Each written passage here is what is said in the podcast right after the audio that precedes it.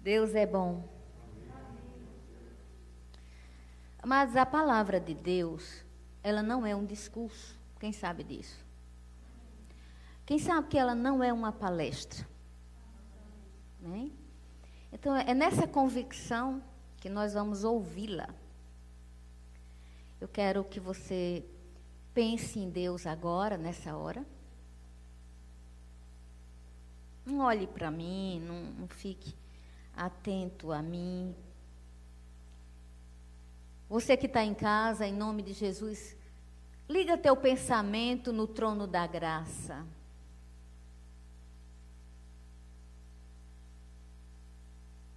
Pensa em Deus. Medita na certeza de que Ele sabe teu pensamento. Ele capta teu pensamento nessa hora. Ele tem poder para fazer qualquer coisa acontecer. Ele vê tudo. Então, descansa nisso.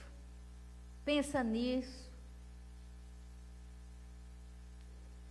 Sabe, queridos, a gente fica inquieto e se inquietando por coisas vãs. E só em Deus nós podemos descansar.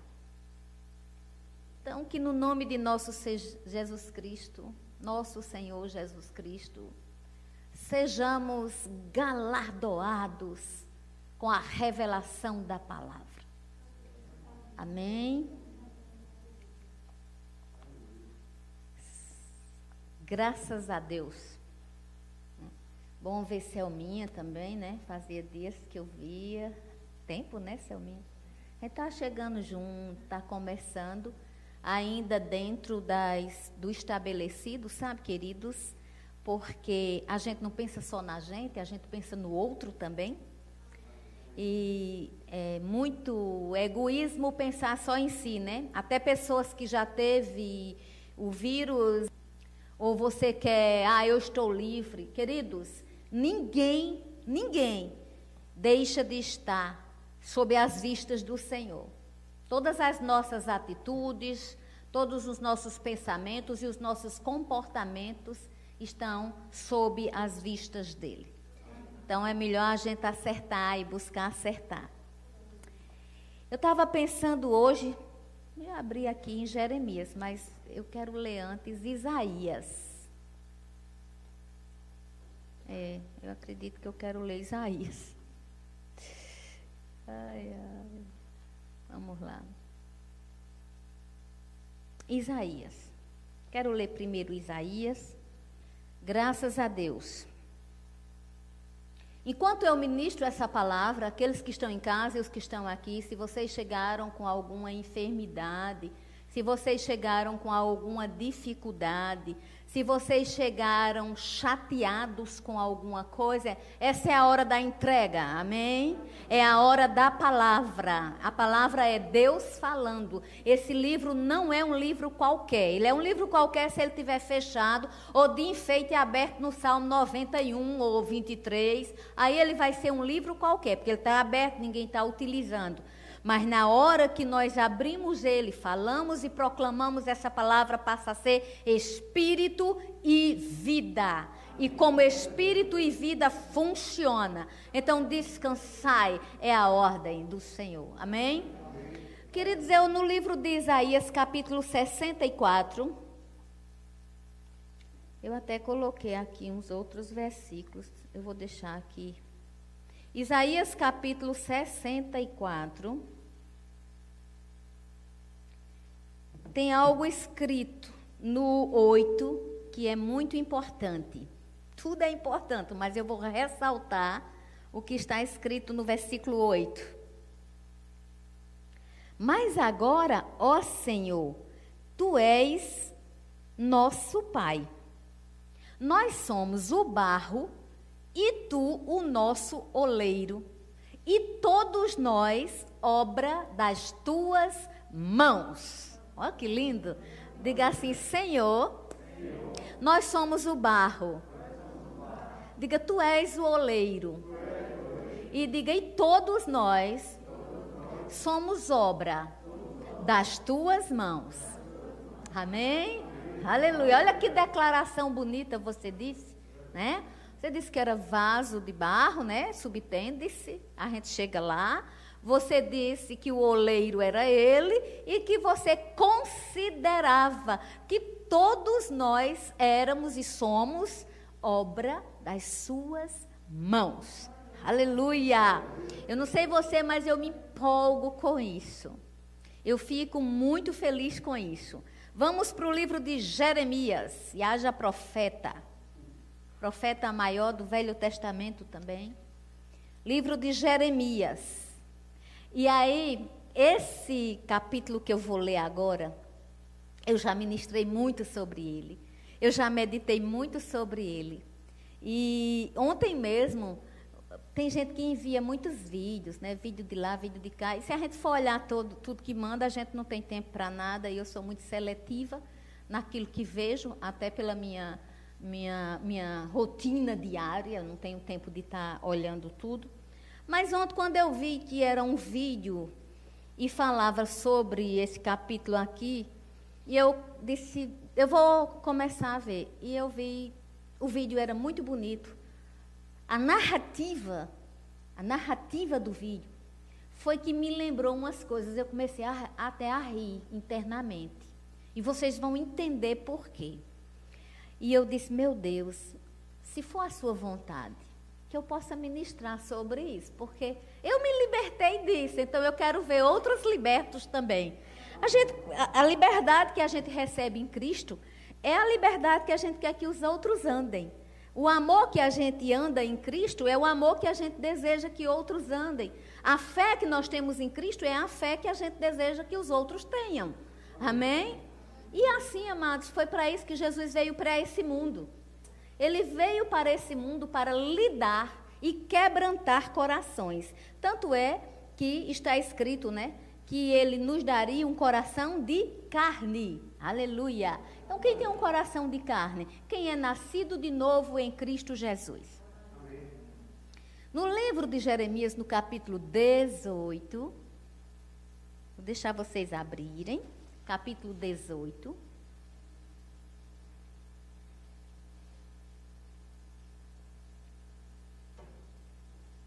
Está escrito assim: Palavra do Senhor que veio a Jeremias dizendo: Dispõe-te e desce à casa do oleiro, e lá ouvirás as minhas palavras.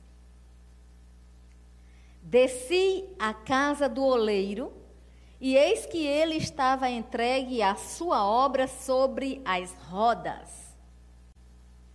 Como o vaso que o oleiro fazia de barro se lhe estragou na mão, tornou a fazer dele outro vaso segundo bem lhe pareceu. Então veio a minha palavra do Senhor. Não poderei eu fazer de vós como fez este oleiro, ó casa de Israel. Diz o Senhor: Eis que, como barro na mão do oleiro, assim sois vós na minha mão, ó casa de Israel.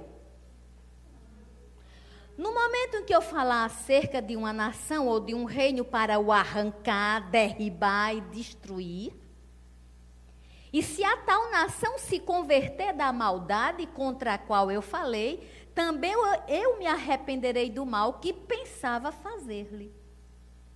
E no momento em que eu falar acerca de uma nação ou de um reino para o edificar e plantar, se ele fizer o que é mal perante mim e não der ouvidos à minha voz, então me arrependerei do bem que houvera dito lhe faria. Esse capítulo é interessantíssimo. E nós hoje à noite vamos ser ricamente abençoados. Eu não tenho dúvida, porque eu já ministrei, já vi, já li, e eu ser então você também vai em nome de Jesus. Amém? Eu marquei aqui porque eu não vou abrir lá para a gente não, não demorar, tá? Eu tenho um tempo Veja bem, no livro de Isaías, no capítulo 64, versículo 8, está escrito assim: Contudo, Senhor, tu és o nosso Pai, nós somos o barro, tu és o oleiro, todos nós somos obras das tuas mãos. Aí, ó, em 2 Timóteo, já vamos para o Novo Testamento. Repara bem, Novo Testamento diz assim, 2 Timóteo 2, 20. Numa grande casa há vasos não apenas de ouro e prata, mas também de madeira e barro. Alguns para fins honrosos, outros para fins desonrosos. Se alguém se purificar dessas coisas, será vaso para honra, santificado, útil para o Senhor e preparado para toda boa obra. Aleluia! Então, presta bem atenção. Aí tem Jeremias 18, eu já li.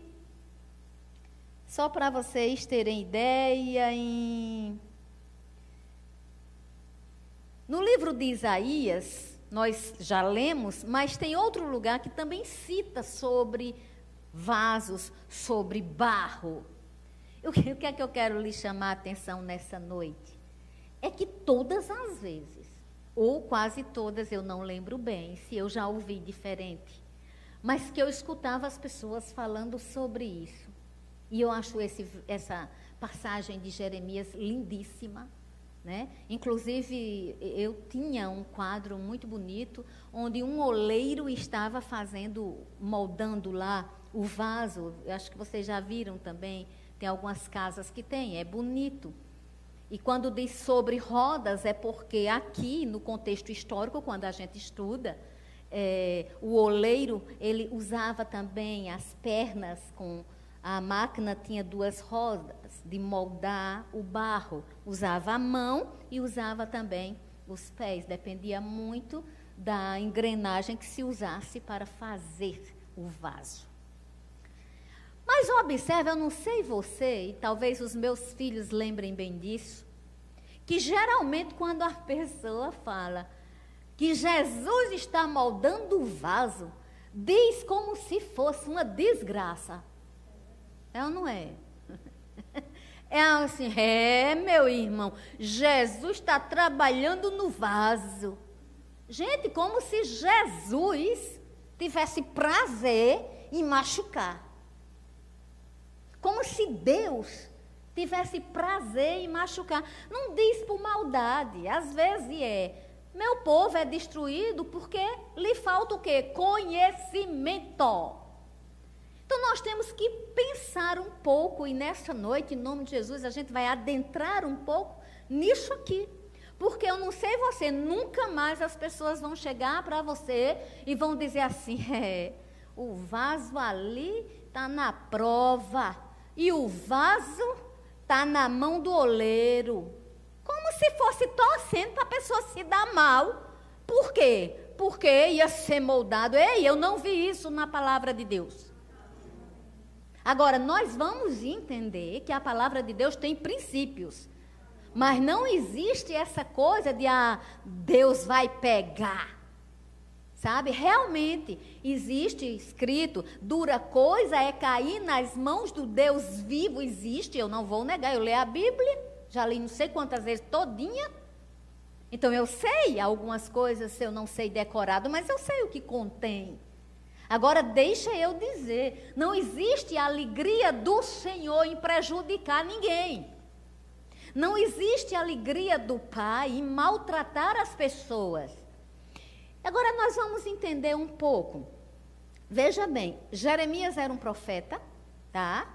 E Jeremias tinha que profetizar para uma nação rebelde que não queria ouvir e se ouvia não obedecia. Tanto é que ele recebeu um pseudônimo de o profeta chorão, porque ele chorava muito porque ele não via as pessoas obedecendo a palavra, escutava feito discurso, escutava feito palestra, mas não escutava como Deus falando e guiando para e dizendo assim: obedeça. Então ele estava lá, Jeremias, E ele o viu, né? Vai, Jeremias, dispõe-te, ou seja, deseje. Você tem que ter disposição. Vai lá na casa do oleiro, porque eu vou falar com você lá. Ah, por que, é que Deus não falou onde ele estava? Porque às vezes Deus permite que nós vejamos certas coisas para que nós possamos ter um aprendizado. A Bíblia está cheia de passa passagens didáticas. Então veja bem, vai, desce lá na casa do oleiro e lá você vai ouvir as minhas palavras. Aí ele desceu e viu que o oleiro estava entregue à sua obra sobre as rodas o vaso que o oleiro estava fazendo se lhe estragou nas mãos, ou seja, não entrou no molde certo. Se não entrou no molde certo, perdeu-se aquele trabalho, perdeu-se o investimento daquele vaso. Então, o oleiro, evidentemente, tornou a fazer dele outro vaso, segundo bem lhe pareceu. Ou seja, segundo bem lhe pareceu. Quem é que determina o modelo do vaso? O, o vaso, vaso fala, aqui nessa conotação. Nós estamos lendo aqui uma coisa chamada na nossa língua portuguesa uma metáfora. O que é uma metáfora? Quando eu digo nós somos vasos de barro, é metaforizando sim. Agora, se disser somos como vaso de barro, vem uma comparação, em português já deixa de ser uma metáfora. A, a, a aula de português eu estou dando de graça, tá? A palavra já é gratuita e graciosa em Cristo Jesus. Mas o português vai assim, ajudando ainda mais a gente. Quando vem comparação, deixa de ser metáfora. Então não está dizendo aqui como um vaso de barro, está dizendo somos vasos de barro, na minha versão. Então diz o vaso que o oleiro fazia. Se estragou, então o, oleiro foi refazer o vaso. Oh, graça, mas isso pode parecer assim um, um crente, uma pessoa de Deus que erra. E aí, ó, cai, tem problemas. E aí vai ter que sofrer, vai ter que pagar. E aí a culpa é de Deus? Eu planto abacaxi e eu vou colher amora? Nós vamos entender nessa noite que esse oleiro, que nós chamamos de pai, ele nos deu uma coisa que se chama, se chama livre-arbítrio. Então eu escolho eu escolho o que eu vou plantar e eu escolho determinando aquilo que eu quero colher. Graça, mas às vezes acontecem coisas que a gente não plantou e aconteceu na vida da gente. Ah, mas não esquenta. Não esquenta. Sabe por quê? Porque não está prometido que quem tem Jesus nunca vai ter um problema. Está prometido que com ele a coisa é diferente. A Bíblia não diz se um dia você passar pelas águas, diz quando passares pelas muitas águas, elas não te afogarão. Quando passares pelo fogo, não te queimarás. Não diz que você não vai passar. Diz que quando passar é diferente. Atravessar essa pandemia sem Deus, Deus me livre, eu tenho pena de quem não crê. Eles podem até dizer: não, para mim foi tudo bem.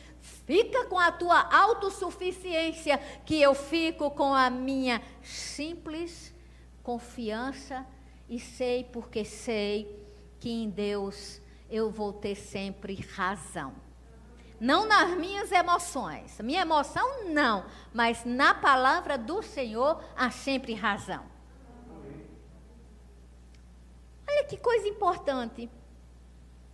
Quando Jeremias chegou, que viu que o vaso estava estragado, aí Deus disse assim, para você não dizer que eu estou fugindo do texto, tá?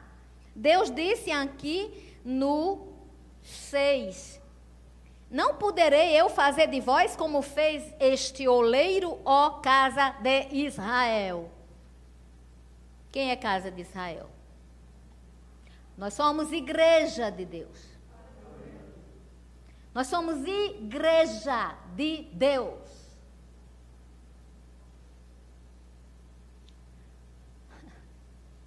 Eu não vou entrar nem na escatologia, porque aí eu vou eu teria que entrar em pré-tribulação, pós-tribulação. Eu não vou entrar nisso não. Eu só quero trazer à nossa memória a confiança inviolável de que Deus não quer maltratar ninguém. Deus não precisa de advogado não, mas nessa noite eu quero defendê-lo. Jesus é o advogado ao lado do Pai o justo advogado. Mas eu preciso e eu vou proclamar um evangelho onde nosso Pai é bom. E vamos olhar a palavra. Aí Deus disse: Não poderei eu fazer de vós como fez este oleiro, ó casa de Israel. A gente verá que lá na frente, lá na frente, Jesus Cristo, mais de 600, 700 anos depois, eu não sei as contas. Mas Jesus Cristo disse algo muito referente. Jesus Cristo olhou para Jerusalém e disse: Jerusalém, Jerusalém, que mata os profetas. Olha mesmo. Quantas vezes, Jerusalém, eu quis juntar os teus filhos como uma galinha junta os seus filhotes sob as asas. E vós não quisestes Jerusalém. Eita, amados. A Bíblia é simples, mas requer leitura. Jerusalém, olha o que Jesus estava dizendo anos e anos depois. E aqui em Jeremias 18, ele diz assim: eu não posso fazer de você, vou parafrasear agora Deus, no contexto de Jeremias 18. Você está vendo esse vaso aí que estragou? Esse vaso aí não ficou bom, mas você acha que eu não tenho poder para mudar este vaso? E aí ele disse assim: como um barro na mão do oleiro, assim sois vós na minha, na minha mão, ó casa de Israel. E as pessoas querem, não todas, tá, queridos? Tem muita gente que entende. Estou falando para quem não tinha essa revelação. Pensa que é assim. O que é que Deus faz com o vaso? Sapeca para lá, sapeca para cá, sapeca para lá, para cá. Não é assim. Sim, mas ele, ele disse que o oleiro fazia isso, fazia isso, fazia aquilo. mas ele deixou regras. Aqui era um exemplo. Aqui era uma forma amorosa do Deus Todo-Poderoso dizer: Eu sou Deus que pode todas as coisas, inclusive consertar vaso estragado. Aleluia! E às vezes a gente fica duvidando das pessoas. Fulano, cicrano, fulana, mas aquilo é isso isso, igual faz deviam ter feito, né, com Saulo quando virou Paulo. E não é que Saulo virou Paulo porque Deus mudou o nome, a gente já sabe disso, aqui no Celebrando. Saulo era o nome hebraico, mas a gente sabe que houve mudança de comportamento na vida de Saulo. E quando ele passa a ser chamado Paulo, Coincidentemente, ele é um homem transformado, porque ele teve um encontro com Cristo na estrada de Damasco, e ninguém encontra Cristo e fica do mesmo jeito, a não ser que queira.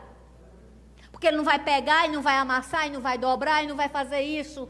Então é muito é, cuidadoso, amados, tirar um versículo ou uma história e fazer, sabe o quê? Uma fábula. E todas as vezes eu já ouvi, inclusive, eu já ouvi gente pregando isso e eu, eu fiquei até com medo. Não vou mentir. Porque eu olho, porque eu vaso, porque eu vaso, porque eu vaso e o vaso. Rei, hey, deixa eu te dizer uma coisa. Aqui Deus pegou o profeta e disse: Profeta, vem cá, deixa eu te mostrar algo. Eu sou o Deus Todo-Poderoso. Eu sou aquele que, olha, olha o que ele diz. Eu sou aquele que eu vou falar para você. Ele estava tendo um bate-papo com Jeremias, porque quem sabe que Deus é o Deus da comunicação. Ele é o Deus da comunicação, ele ama falar. Ele estava dizendo, Jeremias, deixa eu te dizer uma coisa. Se tranquiliza.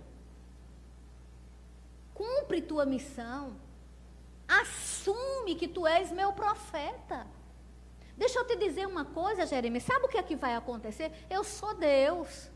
Eu posso todas as coisas. E sabe, Jeremias, vou te mostrar mais uma coisa. Se eu disser que eu vou é, pegar uma nação e destruir, mas se essa nação, ninguém lia isso muito, né? Mas está aqui no versículo 8 de Jeremias 18.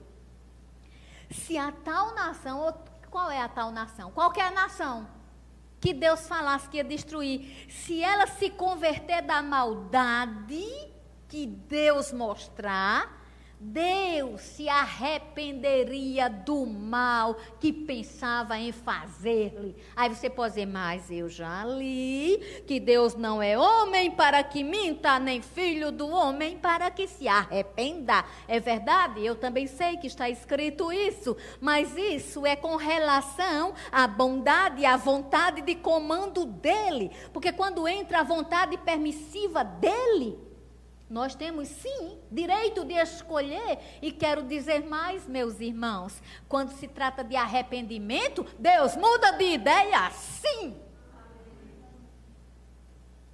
Ele também disse que um homem ia morrer. O homem pegou e virou-se para a parede quando o profeta disse que ele ia morrer. Ele começou a chorar. Deus disse: Não, vou, vai morrer mais não, vou dar 15 anos a mais. Deus, todas as vezes que Deus vê um coração sincero e um coração contrito, Deus não despreza. Aleluia. E ele diz assim: agora, se eu falar e a nação não me ouvir, aí sim entra juízo. Agora, deixa eu dizer uma coisa para vocês. Mas, graça, você disse e mandou a gente repetir no início que nós somos como vasos de barro na mão do oleiro e somos obras do Senhor. Sim, mas isso não quer dizer que por sermos vaso de barro na mão do oleiro e estarmos confortável nele, nós vamos entender que ser vaso de barro na mão do oleiro é ficar à mercê de capricho, porque Deus não tem capricho, não. Quem tem capricho é o ser humano. A gente, quando tem raiva de uma pessoa, sabe o que, é que a gente quer? Eu, pelo menos, não sei você. Mas quando a raiva vem, às vezes eu tenho vontade de soltar um raio. É. Mas sabe, queridos, eu entendi. Em Cristo Jesus, irai-vos e não pequeis. Eu posso pecar, mas eu não posso controlar a raiva, porque raiva é sentimento. Agora, eu posso trabalhar essa raiva. Eu posso moldar a minha raiva, porque o oleiro já está dentro de mim, é o Espírito Santo falando, é o Espírito Santo orientando, é o Espírito Santo guiando. E se você não entender disso, sinto muito. Está muito longe de entender do é, conceito neotestamentário de nosso Senhor Jesus Cristo. Eu não vi Jesus na hora que Pedro teve uma raiva eu não vi Jesus chegar e tá apoiar o que Pedro fez cortando a orelha de Malco. Eu não vi, eu vi Jesus consertar a orelha de Malco. Então, se eu tenho exemplos como esse na palavra de Deus, eu não posso anular sentimentos em mim, emoções em mim. Seria ridículo que uma psicóloga, uma neuro, neuropsicóloga fosse pensar em anular a emoção. Era melhor renunciar à profissão. Agora eu quero dizer uma coisa que a fé, a fé sobrepuja, me ensina a palavra de Deus. Olha, se você for para um trabalhar de mente, você vai aprender a lidar com suas emoções. Imagina os que creem. Imagina a palavra. A Bíblia diz, meus amados, não deixe o sol se pôr sobre sua ira, ou seja, tem uma raiva, mas não vai dormir moendo raiva, não, não serve não. Sabe, nós precisamos entender que essa palavra é a palavra de poder. Ela ensina a mim, ensina a você e ensina a qualquer um que quiser aprender. Agora, não adianta querer aprender e não praticar, vai ser em vão. E nós não podemos perder tempo mais, não. Jesus está voltando. Nosso lema é essa palavra aí, pregando e deixar que o Espírito Santo vai nos moldando. E ele não nos molda sacudindo a gente para lá e sacudindo a gente para cá, não. Ele fala aos nossos corações. E eu, eu fiquei muito feliz quando eu li isso aqui, porque eu entendi que não é exatamente do jeito que me disseram o tempo todo, ou mesmo até do jeito que eu cheguei a pensar. Tira isso, desconstrói isso, que você é vaso e que você tem. Tem até uns vídeos que mostram o, o vaso e a pessoa chorando e gemendo e não sei o quê. Não, mas às vezes a gente chora, às vezes a gente geme, às vezes a gente fica triste, às vezes a gente se arrasa mesmo. Não sei você, mas eu tenho os meus momentos de tristeza, eu tenho raiva, eu tenho tristeza, eu tenho as emoções, estou vivinha, graças a Deus, quero viver muito para a glória do Senhor. Agora, é preciso que a gente entenda como lidar conosco mesmo. Às vezes as pessoas dizem, Deus me livre do diabo. Amém. Glória a Deus. Que Satanás fique bem longe da gente, mas nem tudo é culpa dele, não, viu? Aí às vezes a gente diz, Deus me livre de fulano, Deus me livre de cicano. Sabe que a gente também deve dizer? Deus me livre de mim. Cada um de nós deve dizer assim, Deus me livre, de eu mesmo. Sabe por quê? Porque a ação da gente a gente conhece, a gente programa, reação não. A gente não conhece a reação da gente e às vezes a gente faz coisas que a gente fala, ai meu Deus, porque eu fiz isso. É ou não é? Então nós temos que aprender que se eu sou vaso de barro, mas eu tenho um oleiro, que contexto eu estou vivendo? Que tempo da Bíblia eu estou vivendo? O tempo de Jeremias? O tempo da casa de Israel? Aqui Jesus nem estava na terra, minha gente. Aqui o contexto era outro, fica como exemplo, mas não vá se dizer, ah, eu sou a casa de Israel. Não, você é a igreja de Deus. Você confessou Jesus Cristo como Senhor e Salvador da sua vida, você é casa de Deus. E Deus vai lidar com a casa dele, com a igreja dele de uma forma, com os judeus Deus vai lidar de outra forma. É, a Bíblia vai separando bem bonitinho nós vamos aprendendo. Amém? Você está sendo abençoado? Glória a Deus. O tempo trabalha contra mim. Vamos para 2 Coríntios, capítulo 4. 2 Coríntios, capítulo 4.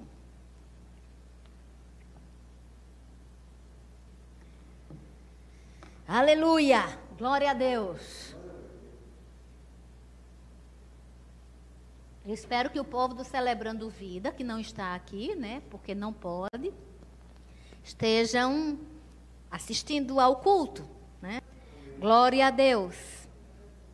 Queridos, no livro de 2 Coríntios está escrito algo. Já estamos no Novo Testamento. Jesus já tinha vindo, Jesus já tinha morrido, Jesus já tinha ressuscitado, Jesus já tinha subido aos céus, já estava à direita do Pai. A igreja na terra, os apóstolos já tinham visto o cumprimento de Pentecostes no livro de Atos. A igreja de Jesus já estava sendo formada, a igreja primitiva. Então, aqui Paulo está falando aos coríntios. Eu não vou me deter muito falando sobre Coríntios, mas a igreja de Coríntios era meio pesada. Era uma igreja que não era tão fácil de ser lidada. Inclusive, em 2 Coríntios, uma das coisas que Paulo vai fazer é mostrar a autoridade apostólica dele que veio do alto, veio do Senhor. Porque alguns apóstolos estavam querendo minar, tirar a autoridade de Paulo, inclusive falsos mestres. Então, Paulo vai falar do ministério dele, da fidelidade. E aqui, sinceramente falando, eu vejo a bondade do oleiro. É, Paulo diz no 4, no capítulo 4, versículo 1, que tem esse ministério e que, segundo a misericórdia que foi feita, ele não desfalece, nem gostaria de ver o, o povo de Coríntios desfalecendo. Paulo vai falar de algumas coisas e quando chega no 4, ele diz: O Deus desse século cegou o entendimento dos incrédulos para que não lhes resplandeça a luz do evangelho da glória de Cristo, o qual é a imagem de Deus. Atenção, Paulo está dizendo aqui o seguinte: que o Deus desse século, sabe quem é o Deus desse século? Esse Deus aqui está com letra minúscula, significa Satanás. Satanás chegou ao entendimento das pessoas para que as pessoas não vejam o resplandecer da luz do Evangelho. Olha que forte. E ele diz assim: da glória de Cristo, e Cristo é a imagem de Deus. Aí Paulo diz: Eu não estou pregando a mim mesmo, a nós mesmos, eu prego a Cristo Jesus como o Senhor e a nós mesmos como servos por amor de Jesus. Diga, por amor de Jesus. Tudo está centrado nisso. O amor de Jesus nos moda. O amor de Jesus nos fez vasos de honra. Ah, mas você leu que em Timóteo diz que tem casa que tem vaso de honra e tem vaso de desonra. Certo! O que é que você escolhe? Vocês que estão aqui nessa noite, precisam me responder, tá? Mas vocês que estão aqui nessa noite, o que, é que você quer ser? Você quer ser vaso de honra ou você quer ser vaso de desonra? Você que está em casa, você que vai me assistir, não sei quando, quer ser vaso de honra ou quer ser vaso de desonra? Porque aqui está dizendo que quem cegou o entendimento para que não resplandeça a luz de Cristo foi Satanás, o Deus desse século. Aí o 6 disse, porque Deus que disse, olha que coisa linda, das trevas resplandecerá a luz. Deus disse, das trevas resplandecerá a luz. Se formos para o livro de Gênesis, faça-se a luz. E a luz se fez.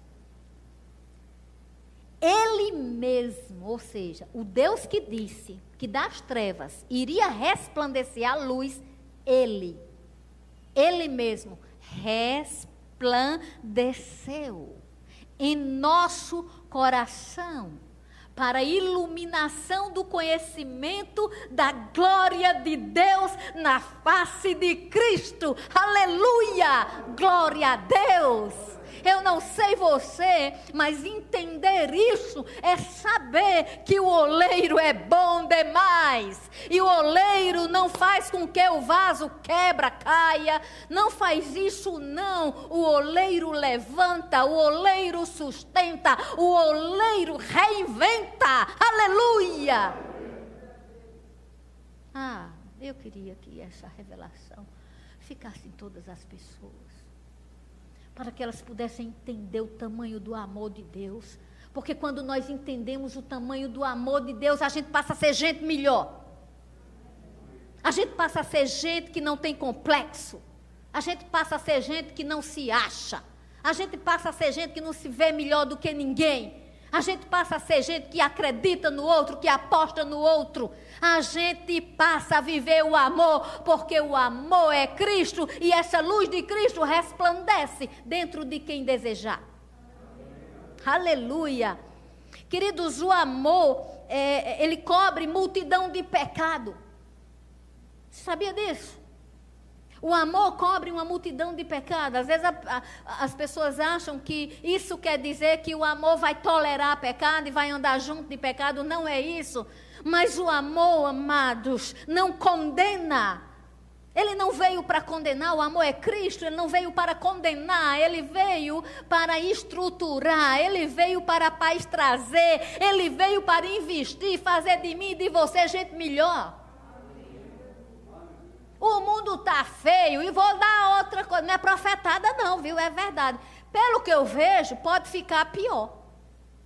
Mas deixa eu dizer uma coisa: haverá o melhor dos melhores, qual seja, aqueles que seguirão a vontade de Deus, obedecerão, verão que a luz resplandece não só dentro da gente, mas aonde nós estivermos, podemos brilhar para outras vidas alcançar, deixarmos o Pai contente, porque quem quer nos ver descontente é Satanás, e a gente pode dizer para trás. Em nome de Jesus, nós vamos avançar. A nossa missão vamos cumprir. O amor de Deus espalhar. E veremos Jesus na glória.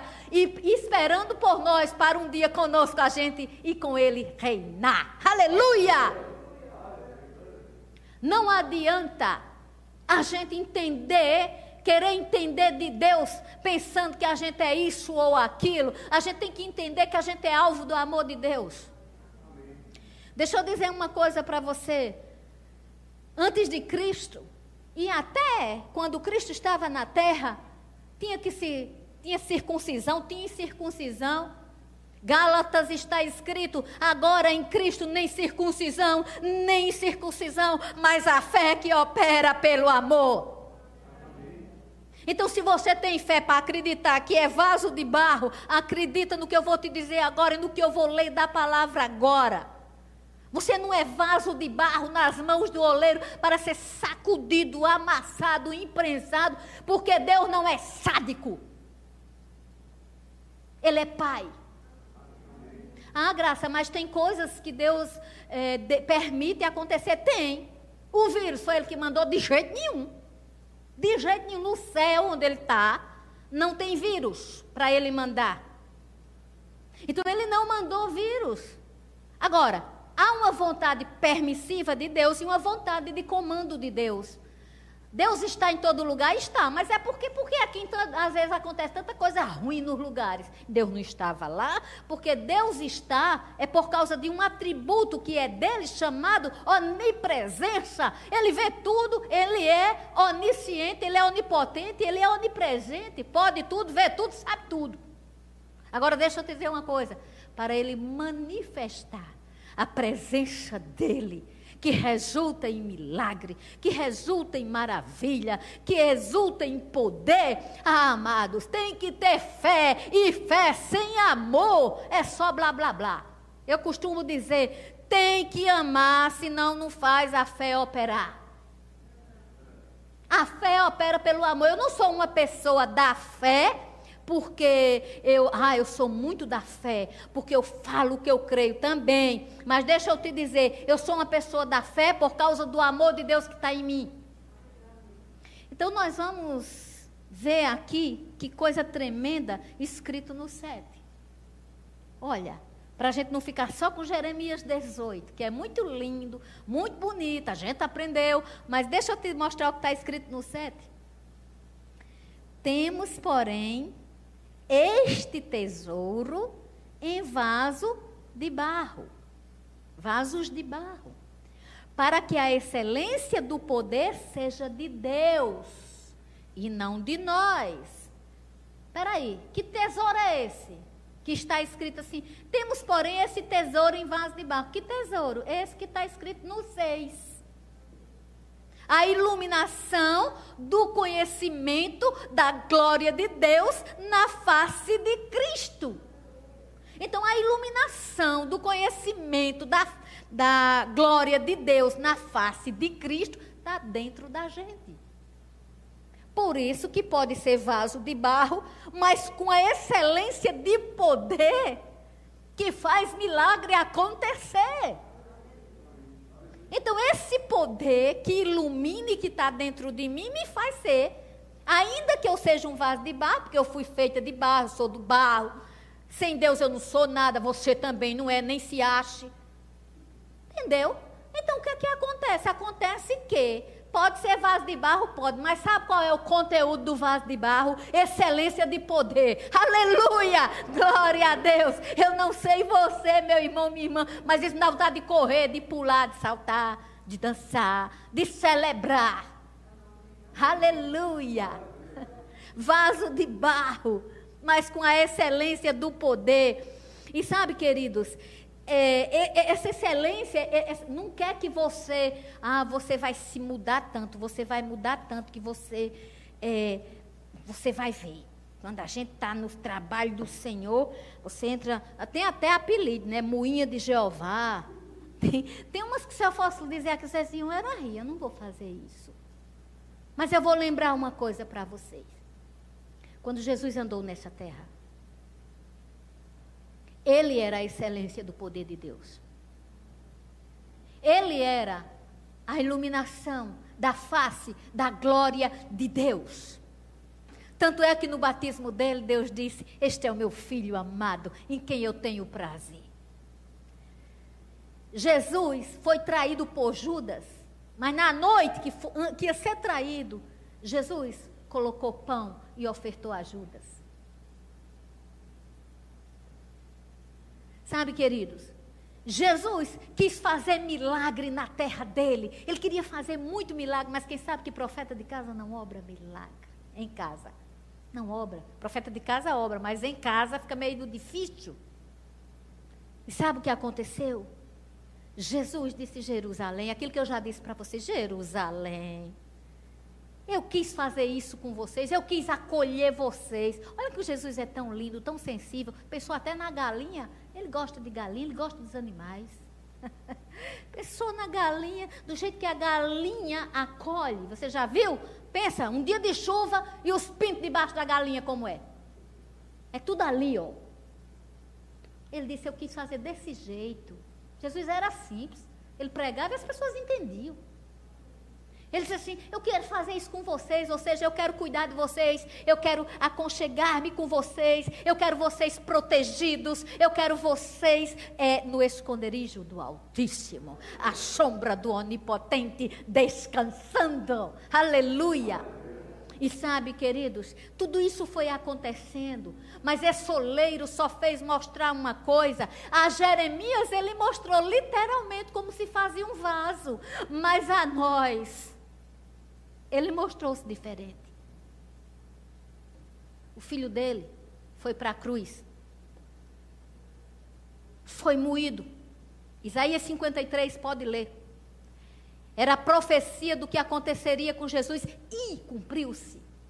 Quando Jesus veio à terra, foi calado, foi moído, foi como um cordeiro, foi um vaso ele deixou a glória do Pai e se fez homem, habitou entre nós por amor. A coroa de espinhos por amor. Ele foi o vaso. Mas aquele vaso que foi para a cruz foi ressuscitado no terceiro dia. Ele foi um instrumento de Deus Ninguém tomou a vida de Jesus. Ele disse: A minha vida é minha, eu a dou. Ele se doou, foi para a cruz. E o Pai, no terceiro dia, o ressuscitou. Mas quando ele surgiu, que coisa mais linda! Quando as mulheres chegam atrás dele, eles, eh, tem um homem lá no sepulcro e diz assim: Vai lá, vai e diz aos discípulos, e diz a Pedro: Pedro, Pedro negado três vezes, então não tinha que passar na moinha ou no vaso, não. Vai lá, diz a Pedro. Ou seja, avisa a Pedro que eu estou restaurando. Pedro será um vaso novo. Amados, e Pedro, quando se levantou pós-Pentecostes, num discurso belíssimo, transformado em poder de Deus, porque todo discurso sem Deus não passa de meras palavras, mas com a unção do Todo-Poderoso é poder de Deus se espalhando, convencendo, abençoando. Seja assim um vaso de barro, no que, no que diz respeito à sua humildade. Mas entenda que Cristo Jesus, em Sua bondade, subiu aos céus, mandou o Espírito Santo, ele veio morar dentro de nós, para que a excelência do poder não fosse minha nem sua, é dele. A luz de Cristo resplandeça no nosso coração e diga comigo: eu quero sim ser moldado por essa unção, por esse poder, poder que movimenta, poder que com jugo de Satanás arrebenta. Em nome de nosso Senhor Jesus Cristo, sejamos livres para amar